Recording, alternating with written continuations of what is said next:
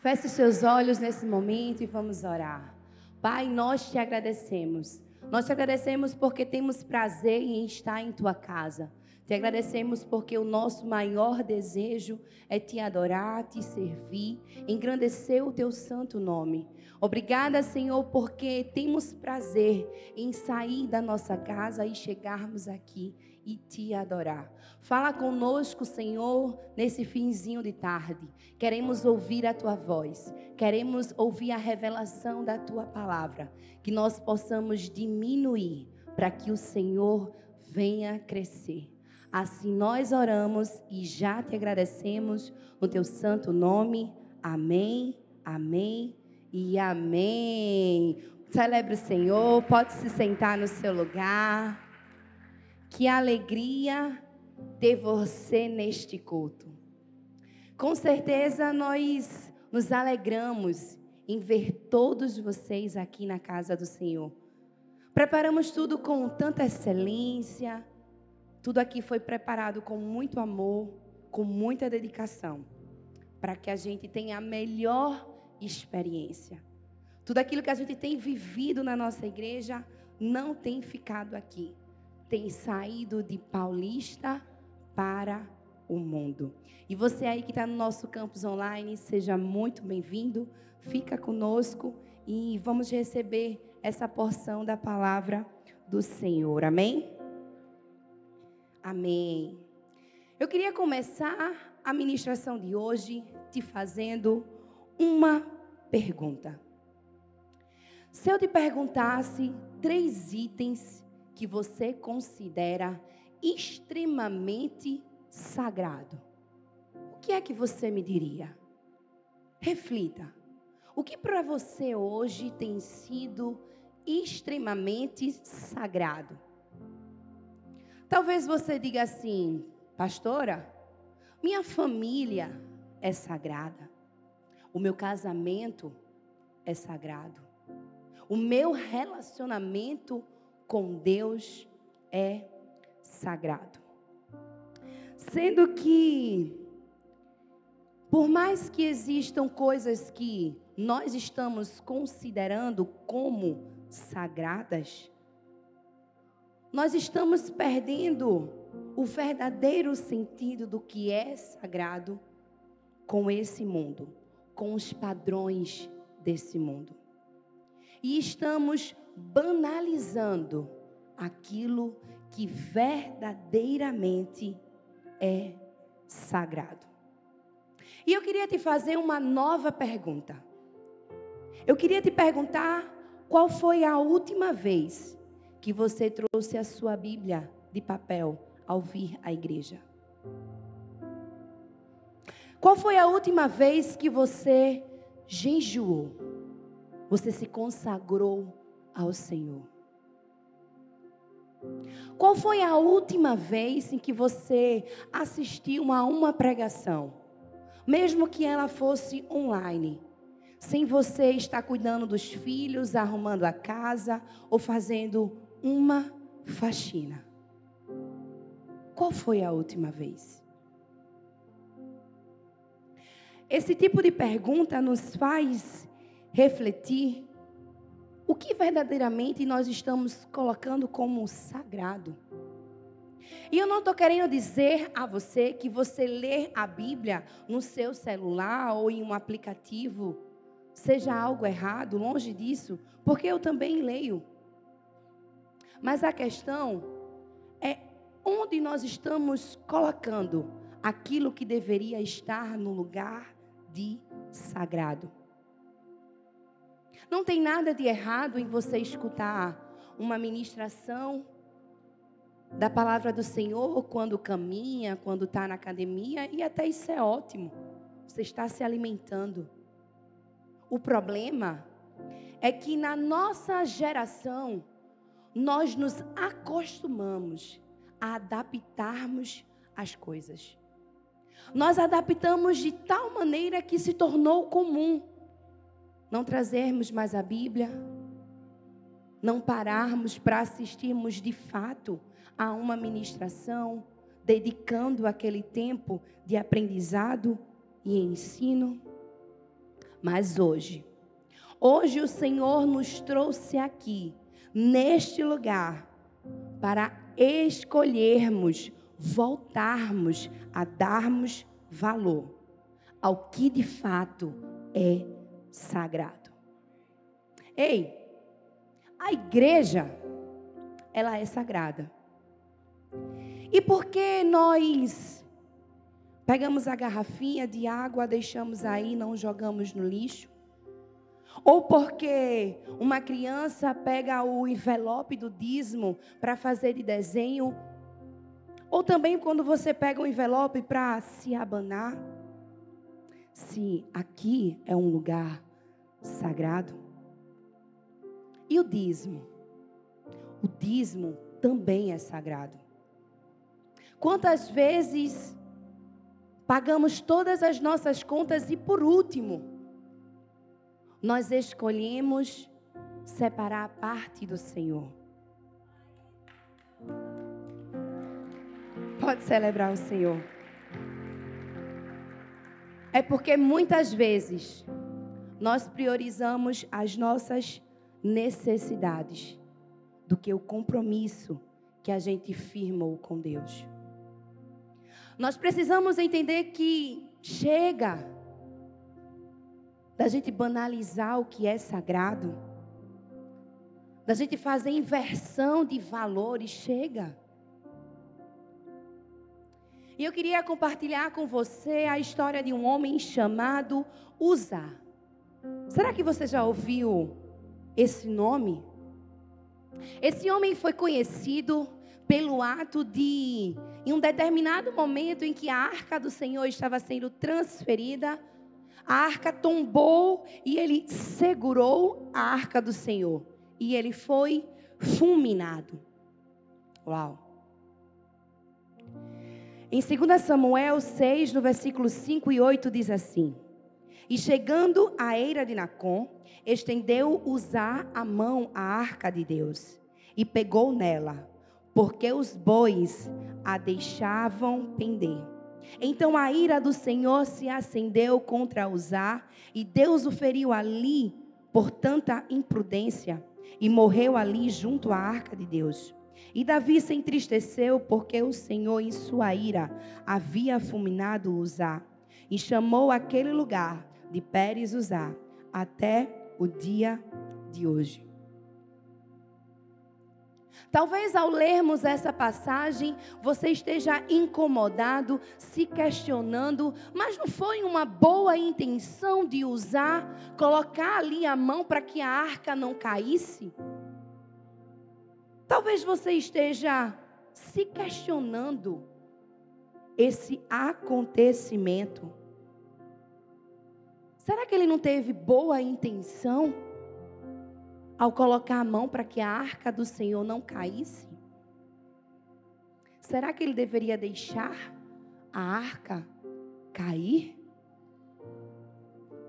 Um outro episódio nesse mesmo contexto foi o que aconteceu com o sacrifício do rei Saul. O rei Saul estava no momento de crise, ele iria guerrear e ele estava esperando Samuel chegar após sete dias. Sendo que Samuel se atrasou. E o que foi que Saul fez? Saul foi lá e consagrou, fez a sua oferta, porque ele iria guerrear. E isso lhe custou todo o seu reinado. Será que essa nobre iniciativa de Saul de apresentar-se a Deus antes da guerra acabou fazendo com que ele perdesse tudo? E o que dizer de Moisés? Moisés, aquele a quem Deus levantou para tirar o povo de Israel do cativeiro. E a qual Deus disse para ele tirar água ali daquela pedra. Mas Moisés, enfurecido com o que estava acontecendo, com o que o povo estava fazendo, se irou-se e bateu na pedra. Isso custou a Moisés não entrar na terra prometida. Uau! Ananias e Safira. Você deve conhecer aqueles que mentiram, queriam tirar proveito da oferenda que estava entregando, dizendo que estava dando uma quantidade e na verdade não era, e foram fulminados por Deus. Para algumas pessoas, as punições relatadas na Bíblia podem ter sido severas demais, se considerando aos delitos associados. O problema é que eles não entenderam o significado de sagrado. A verdade é que a nossa humanidade está centrada em nós, seres humanos. Nós nos vemos como maior autoridade. Nós somos rápidos em dizer não é justo quando o assunto é quando Deus não quer nos favorecer em algo. Não é justo, Senhor. Por que comigo? Por que assim? As histórias registradas na Bíblia nos mostram que existia algo muito mais valioso que a nossa mera existência ou direitos. Existia o sagrado. Há algumas coisas que, em relação a Deus, são sagradas. A arca da aliança era sagrada. A ordem que Deus havia dado a Moisés era sagrada. A santa ceia do Senhor é sagrada. E a santa igreja do Senhor é sagrada. O problema é que todos já fizemos coisas, muitas coisas que deveríamos pensar e reavaliar naquilo em que a gente tem considerado como sagrado. A verdade é que o espírito pós-moderno tem levado muitos crentes à banalização do sagrado. Muitas pessoas entram e saem por essa porta e continuam prisioneiras às suas próprias vontades e os seus próprios pecados. Tem gente que é crente, cacuete de crente, fala como crente, mas não é crente.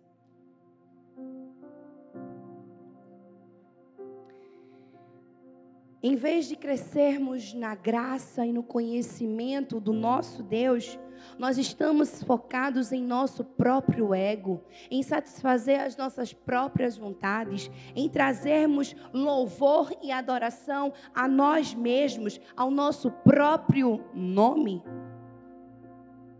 E nesse contexto, você pode estar se questionando que talvez a palavra que está sendo ministrada nessa noite, talvez não seja do seu agrado. Mas deixa eu te dizer que quando verdadeiramente nós entendermos o que é sagrado, a gente vai passar a cultuar a Deus e entender que o culto é para Deus. O sermão que está sendo ministrado é para Deus. Tudo que a gente faz tão somente é para Deus. E talvez você não esteja gostando do que você está ouvindo nessa tarde. Talvez esteja sendo forte demais o confronto em que nós estamos recebendo. Mas eu queria te dizer que se você estiver pronto nessa tarde para crescer, para entender, a dar valor àquilo que realmente é sagrado, nós aprenderemos lições valiosas nessa tarde. Você está disposto? Aperte o cinto, que hoje vai ser puxado. Primeiro, não apresente ofertas sem pensar. Uau! Que verdade! Vivemos num mundo em que as pessoas estão descuidadamente em direção de lançar coisas, fazer coisas sem pensar. Correndo o risco de não acompanhar o bonde, não acompanhar o que está acontecendo.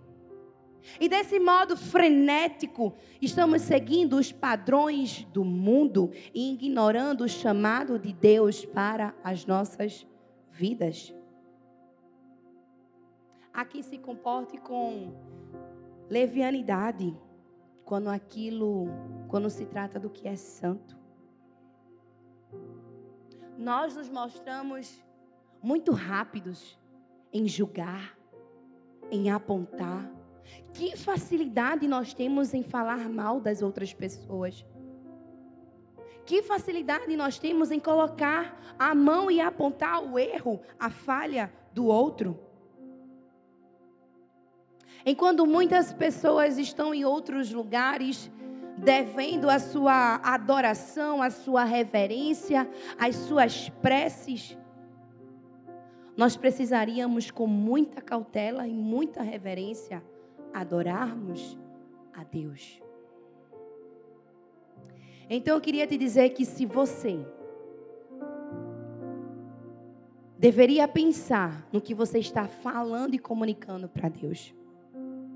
Não fale para Deus aquilo que você não está disposto a cumprir.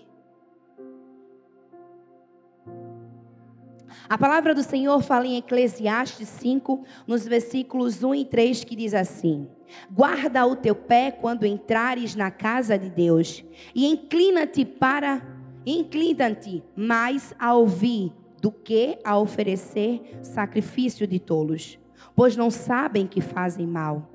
Não te precipites com a tua boca, nem com o teu coração, se apresse a pronunciar palavra alguma diante de Deus, porque Deus está nos céus e tu estás sobre a terra.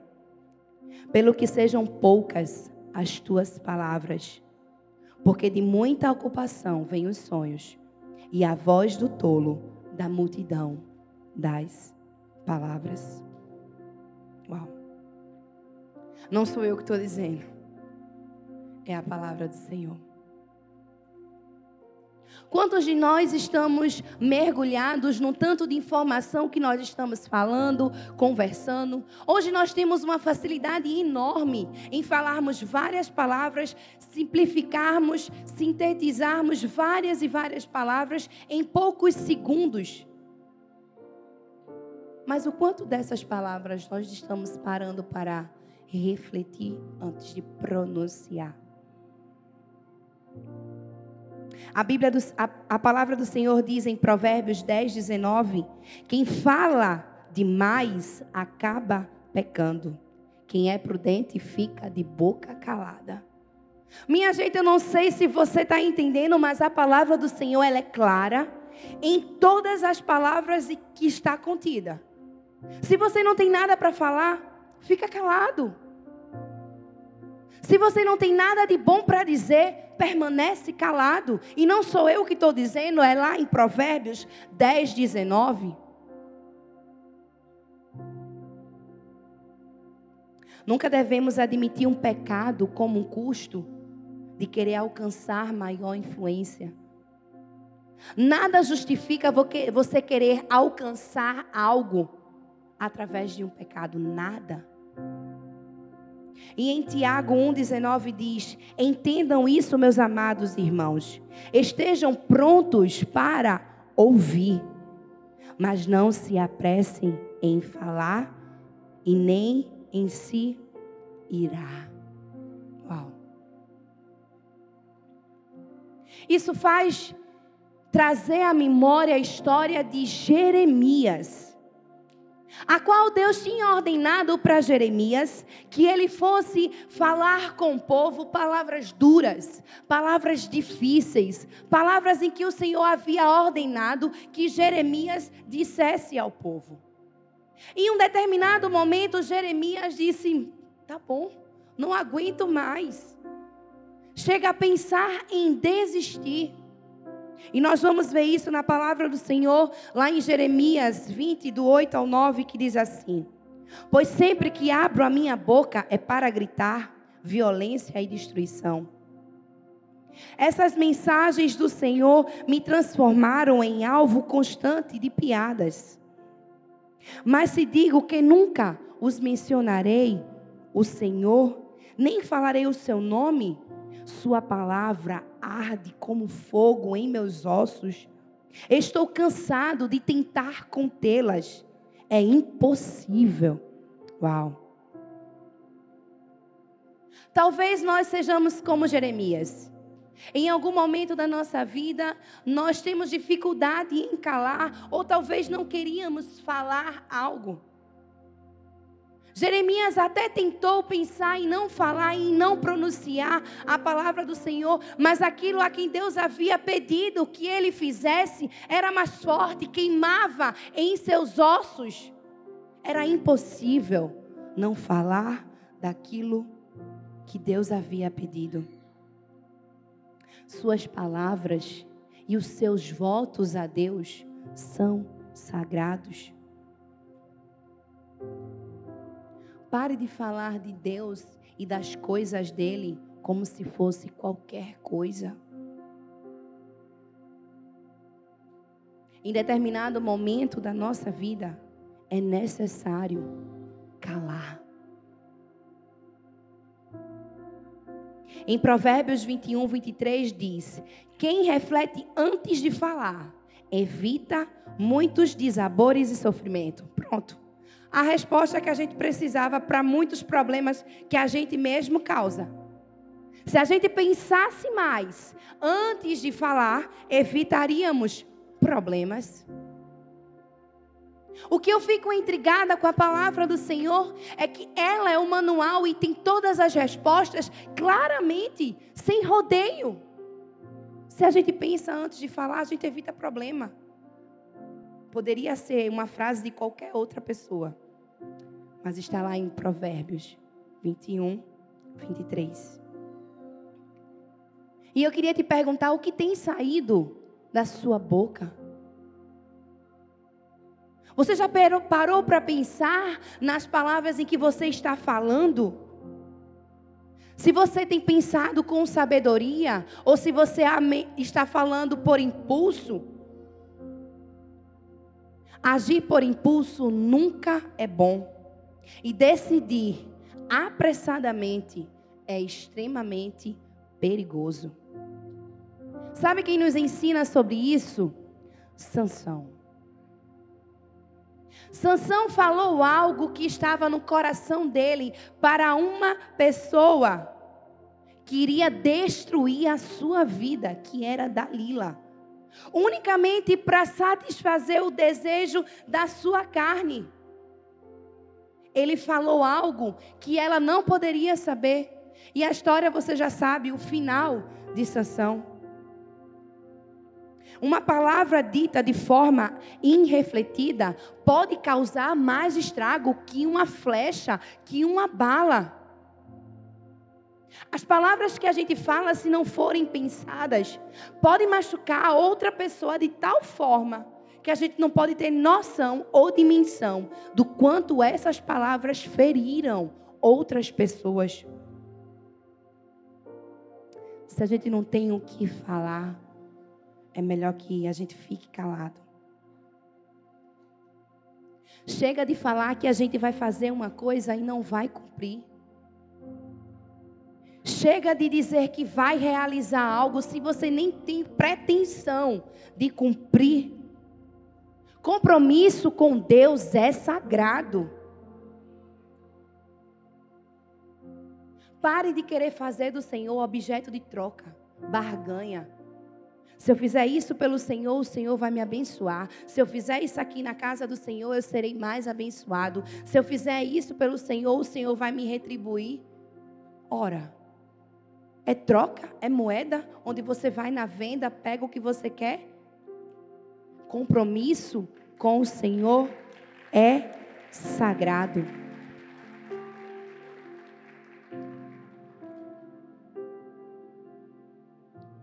A verdade é que muitas pessoas estão ansiando as bênçãos do Senhor, mas não estão preparadas para assumir o verdadeiro compromisso com Deus.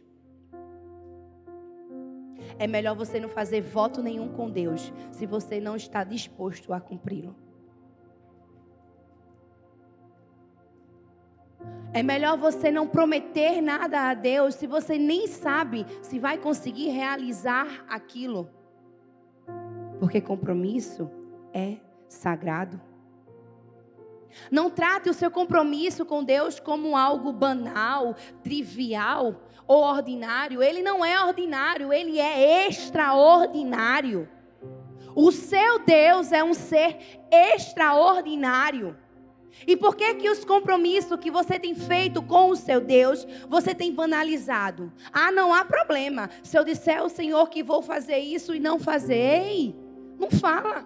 Fica calado. Não promete. Não vai cumprir? Não fala. Não trate as coisas do Senhor como coisas triviais, banais. Segundo, você é parte do templo de Deus. Em 2 Coríntios 7, de 1 ao 3, diz assim: Assim que Salomão acabou de orar, desceu do céu fogo e consumiu o holocausto e os sacrifícios, e a glória do Senhor encheu o templo. Os sacerdotes não conseguiam entrar no templo do Senhor, porque a glória do Senhor o enchia.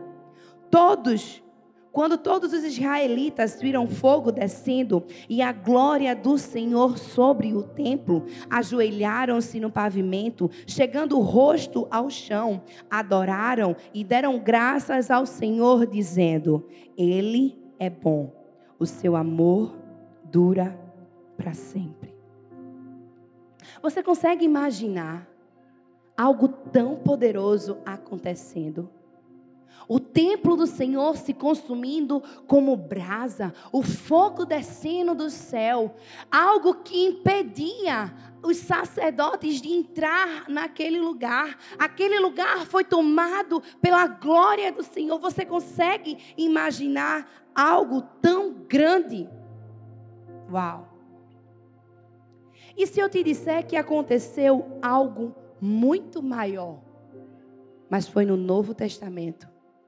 E está lá em Efésios 2, 19, 22, que diz assim: Assim, que já não sois mais estrangeiros, nem forasteiros, nem mais co-cidadãos dos santos e da família de Deus, edificados sobre o fundamento dos apóstolos e dos profetas, de quem Jesus Cristo é a pedra angular, no qual todo o edifício bem ajustado cresce para o templo santo no Senhor, no qual também vós juntamente sois edificados para a morada de Deus em espírito. Agora deixa eu te perguntar uma coisa. Qual seria a sua ânsia ao ver de fato que o que aconteceu no Novo Testamento era muito maior, muito mais grandioso e que deveria haver gratidão em nosso coração. Talvez eu acabei de ler esse versículo e você não entendeu as passagens, o que continha nesse versículo. E talvez você não consiga entender a grandeza do que de fato realmente aconteceu. Enquanto muitos estão preocupados em ver o céu descer, a glória se manifestar, a palavra do Senhor estava dizendo que nós somos templo do Espírito Santo de Deus. Você consegue entender que aquilo que aconteceu em Segunda Crônica, se comparado àquilo que nós temos e que habita dentro de nós, é pequeno se comparado à grandeza de um Deus todo-poderoso habitar em mim e em você? Será que isso não seria motivo suficiente para você levantar e agradecer a Deus? Que hoje você pode ser morada de Deus, que você é templo do Senhor? De algum modo, o sangue de Jesus me habilitou e me uniu a todos os crentes, para que com eles eu constituísse a habitação de Deus. Pedro chamou isso de pedras vivas. Você é a rocha que compõe o edifício, cuja fundação estão os apóstolos e os profetas, o qual Jesus é a pedra angular. O problema é que a gente esqueceu que o templo do Senhor é sagrado. Você esqueceu que você, como igreja do Senhor, templo e morada do Espírito Santo, é sagrado. E eu não estou pedindo para você entender a complexidade de entender um ser tão poderoso morando dentro de você. Eu estou pedindo apenas para que você contemple e aceite que Deus mora em você e que o Espírito Santo habita dentro de você.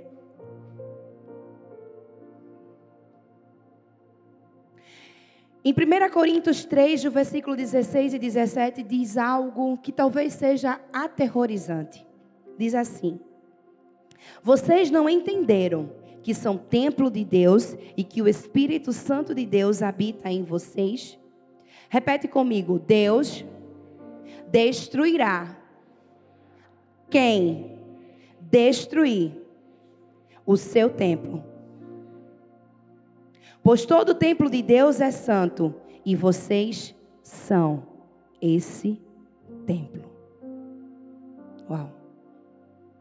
Se a gente voltar lá para a segunda Crônicas e começarmos a entender a presença, o fogo descendo, a glória se manifestando, será que aquilo que habita dentro de mim, você não é algo maior?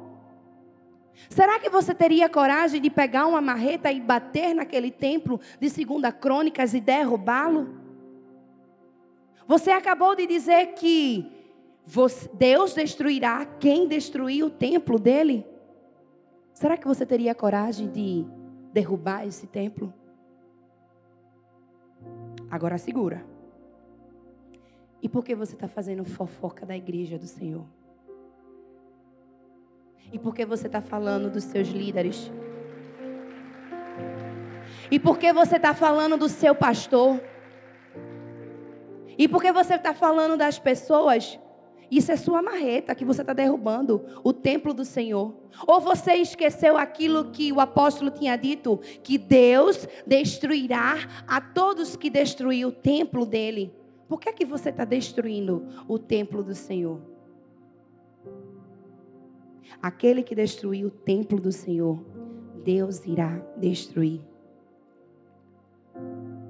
Talvez você esteja impactado com essa palavra. Talvez você não esteja entendendo o que de fato é sagrado. Nós temos uma facilidade enorme em reclamarmos das coisas. Quando a pizza não chega, quando o rapaz demora para entregar alguma coisa, quando alguém não faz algo que a gente gostaria de fazer. E na mesma intensidade, nós falamos da música que a gente não gostou, da palavra que a gente não gostou da igreja que está assim, do líder que fez outra coisa, nós chegamos a comparar a um erro e uma falha de um pastor a um time que nos decepcionou. Por que você tem comparado aquilo que é sagrado com aquilo que é banal, banalizado? Nós precisamos ser cuidadosos com nossas palavras quando estamos lidando com aquilo que é sagrado. E eu amo que a palavra do Senhor tem todas as respostas que nós precisamos.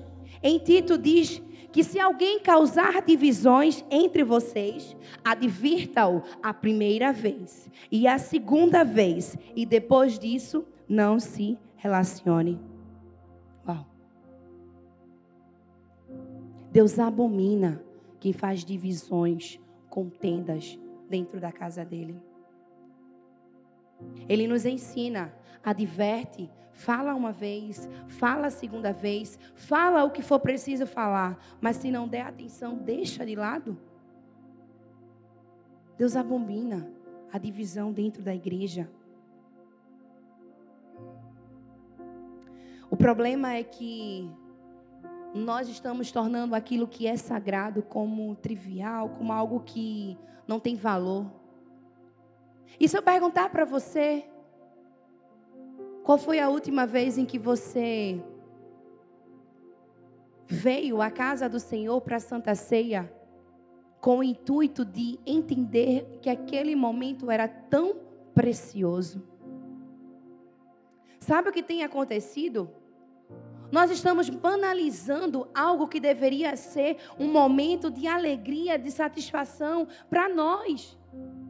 A celebração de um Cristo que morreu e ressuscitou, e nós estamos apenas dizendo: Ah, não quero hoje ir à igreja, estou cansada demais, é Santa Ceia, mas não tem problema. Olha, banalizando aquilo que é sagrado. Você deveria ter prazer, botar a melhor roupa e dizer: nesse culto que eu não posso faltar, é o culto que eu estarei celebrando, é o culto em que eu estarei louvando aquele que morreu e ressuscitou pelos meus pecados.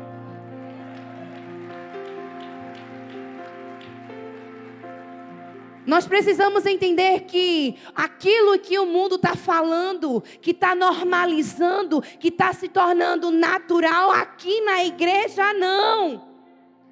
Você tem que vir da sua casa e chegar aqui com postura de adorador. Você tem que chegar aqui nesse lugar unicamente, não é para ver alguém ou compartilhar algo com alguém, mas pelo contrário, para cultuar a Deus. E deixa eu te dizer: o culto é para Deus, a sua adoração é para Deus.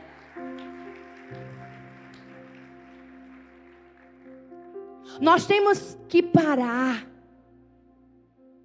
de achar que Deus é normal Parar de achar que o que tem acontecido na igreja é normal, é natural. Não torne o sobrenatural como algo natural.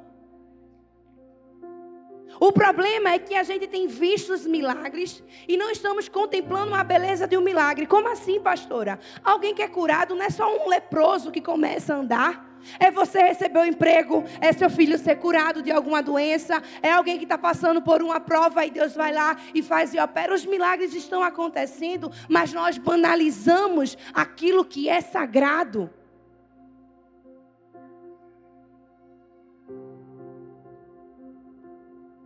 E por último, projetados para a santidade. Em Efésios 1, 4 e 5 diz assim: Como também nos elegeu nele antes da fundação do mundo, para que fôssemos santos e irrepreensíveis diante dele em amor, e nos predestinou para filhos de adoção por Jesus Cristo, para si mesmo, segundo o beneplacito da sua vontade. Ei, você já parou para pensar que você faz parte de um plano eterno e perfeito? Que antes mesmo de você pensar na sua concepção, Deus já havia pensado em você, Deus já havia projetado um futuro para você, e que você não é obra do acaso, você não é um acidente, nós somos parte de um plano brilhante, iniciado antes mesmo desse mundo existir. Deus já sonhava comigo e com você. Deus já sonhava como Ele nos iria fazer, nos projetar, os nossos olhos, o nosso corpo, o nosso olhar. Ele tinha prazer na sua criação. Você consegue entender que você faz parte desse plano perfeito e que continuará? É por isso que a autodepreciação é tão perniciosa quanto a difamação da igreja de Deus. Quando nós estamos depreciando, difamando, nós estamos diminuindo aquele que nos criou, nos projetou. Ele nos escolheu antes mesmo da fundação do mundo, antes mesmo de imaginarmos em existirmos. Ele já havia nos projetado para uma missão: realizar as boas obras. Deus tinha planos para a sua igreja sagrada e nós estamos incluídos nele. Em Efésios 3, do 8 ao 10, diz assim: Embora eu seja o menor dos menores, dentro de todos os santos, foi-me concedida essa graça de anunciar aos gentios as insondáveis riquezas de Cristo e esclarecer a todos a administração desse mistério, que durante as épocas passadas foi mantido oculto em Deus, que criou todas as coisas. A intenção dessa graça era que agora, mediante a igreja, a multiforme sabedoria de Deus se tornasse conhecida dos poderes e autoridades nas regiões celestiais. Esse versículo que o apóstolo Paulo estava mencionando fala a respeito de um mistério que os antepassados ainda não sabiam. E esse mistério ele fala que é unicamente revelado depois que Jesus Cristo cumpre o seu propósito aqui na terra. Em que ele nos dá uma missão de alcançarmos os gentios e de nos tornarmos um único povo. Mediante a cruz, todos os povos, línguas e nações fazem parte do mesmo corpo, do mesmo templo. Uau, que assombroso. Uma única pessoa fez algo tão valioso, ao ponto de nos dar uma missão de nos unirmos contritos, com um propósito de nos tornarmos um em Cristo Jesus. Percebe o quão é importante? O problema é que nós estamos vindo à igreja como ponto facultativo. Hoje eu vou, vou quando eu quero, não estou afim de ir. Nos conectarmos com Deus se tornou ultrapassado. A igreja primitiva não tinha um louvor sobrenatural. A igreja primitiva não tinha vídeos bem feitos. A igreja primitiva não tinha uma atmosfera de cadeiras, de lugar extraordinário. Mas a igreja primitiva entendia o seu único propósito e desejo, que era louvar e engrandecer o nome do Senhor. Eles entendiam que faziam parte do corpo de Cristo. O evangelho para eles era suficiente. E você não consegue agradecer, porque eles não tinham nada disso, mas unicamente a certeza pelo qual eles foram criados já era suficiente para engrandecer e adorar a Deus, e você tem tudo isso. E você não consegue adorar e bendizer a Deus? Eles não tinham circunstâncias que favorecessem a isso. Nós temos. E ainda assim nós não entendemos que não se trata disso. Se trata daquele que já habita dentro de nós. Eu queria compartilhar com você um trecho de um livro que é Espiritualidade Subversiva, de Eugene Peterson, que diz assim: Moisés não tirou uma foto da sarça em chamas para levar para sua casa e mostrar à sua mulher e aos seus filhos. Os serafins cantores de Isaías não estavam acompanhados de um oratório de Handel, cujo CD depois eles iriam comprar e escutar e apreciar mais tarde. João não reduziu sua visão de Jesus em gráficos para utilizá-los com o propósito de entreter consumidores religiosos com visões sensacionalistas do futuro. Pertencem usou uma linguagem, uma figura de linguagem, para mostrar algo que era verdadeiramente genuíno. Quantas vezes eu e você ficamos chateados quando vamos à igreja e não tiramos uma selfie? O culto não valeu a pena. Quantas vezes nos arrumamos não para estarmos lindos na presença do nosso Pai, mas para nos exibirmos para outras pessoas, e se o outro não vê, nós perdemos a graça de vir à igreja. Aonde nós estamos colocando o que deveria ser sagrado? Entenda que a espiritualidade não pode ser uma negociação com Deus. Eu faço isso e Deus me dá isso. Eu faço isso e Deus me retribui com isso. Nós precisamos entender que a santidade ela muda a vida, redireciona alvos, nos torna pessoas em servas. Ela nos eleva e nos torna senhores. A santidade não é algo para você se gabar, não é o ápice, não é para te colocar acima de outra pessoa, de você se considerar melhor do que outra pessoa, não. É para você entender que você precisa todos os dias, todos os dias, recomeçar. Um constante recomeço. Todos os dias buscar a santidade. Todos os dias pedir perdão a Deus pelos seus pecados. Todos os dias se humilhar, se prostrar diante do Senhor, pedir perdão. Estar submisso à sua vontade. O problema é que a santidade que é sagrada foi banalizada. Para alguns, ela se tornou apenas um, um movimento, um ruído, uma estereotipia. Perdeu o seu sentido.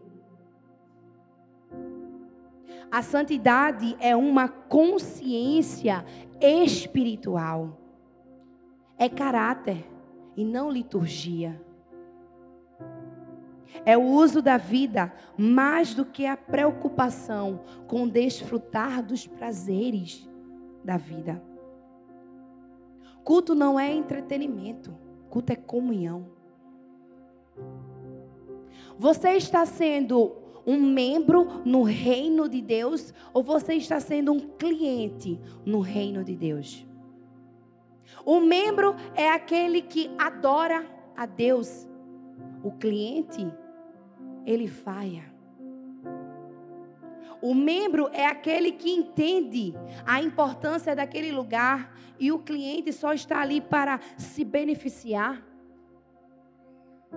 O membro entende que é coletividade, o cliente entende que é individualidade. Quem você tem sido no reino do Senhor? Eu queria que você ficasse em pé no seu lugar. Talvez você ficou um pouco apreensivo com tudo que foi dito nessa noite. Mas a gente não pode esquecer e tornar natural aquilo que é tão precioso.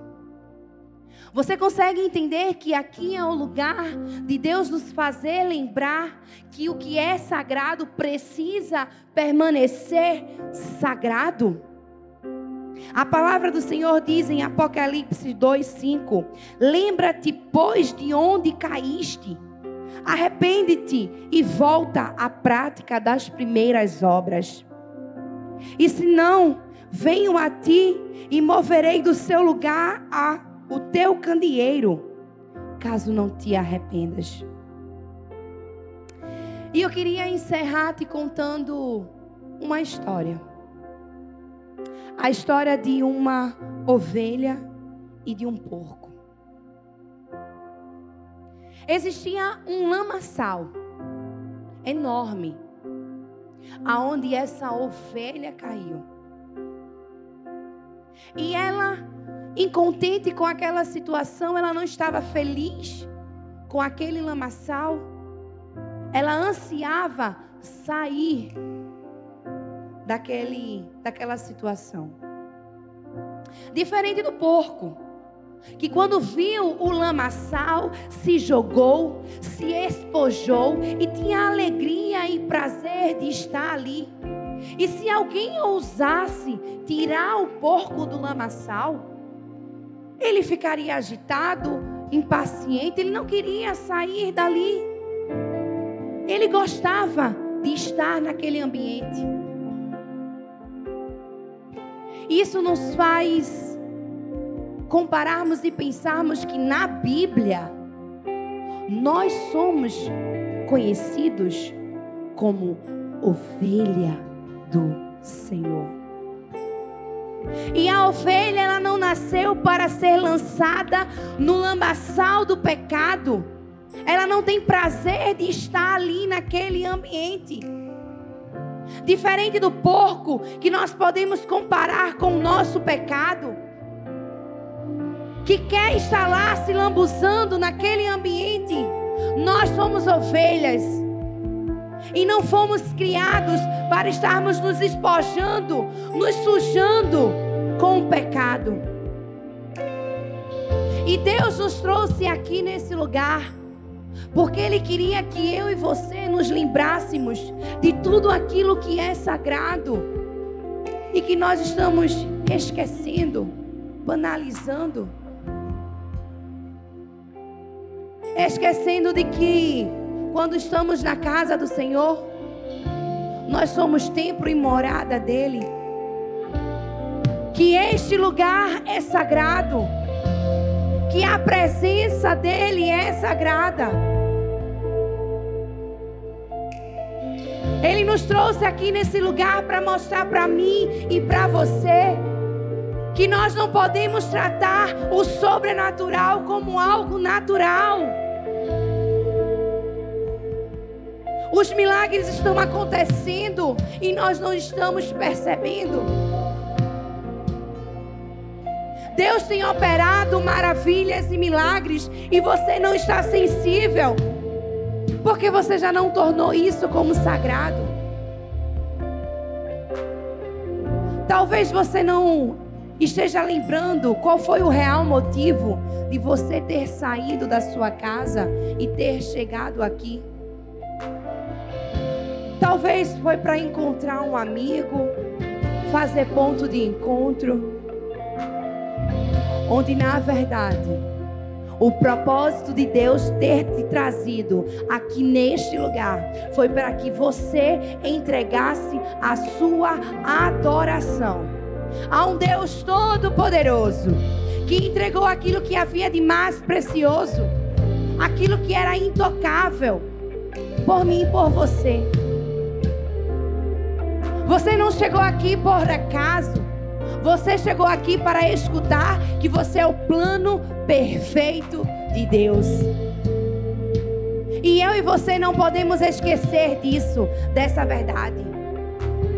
E eu queria que você nesse momento fechasse os seus olhos e começasse a orar, dizendo para Deus, pedindo perdão por todas as vezes em que você veio à casa do Senhor e não era com o intuito de adorá-lo, de bendizer o seu nome. Pedir perdão ao Senhor por todas as vezes em que a Santa Ceia não era algo especial, não ardia dentro de você. Por todas as vezes em que você deveria entregar o seu louvor e a sua adoração. e você ao menos está se preocupando com a pessoa do lado. Pedir perdão a Deus, porque em vez de você reverenciar a sua presença, você tem banalizado o seu Salvador.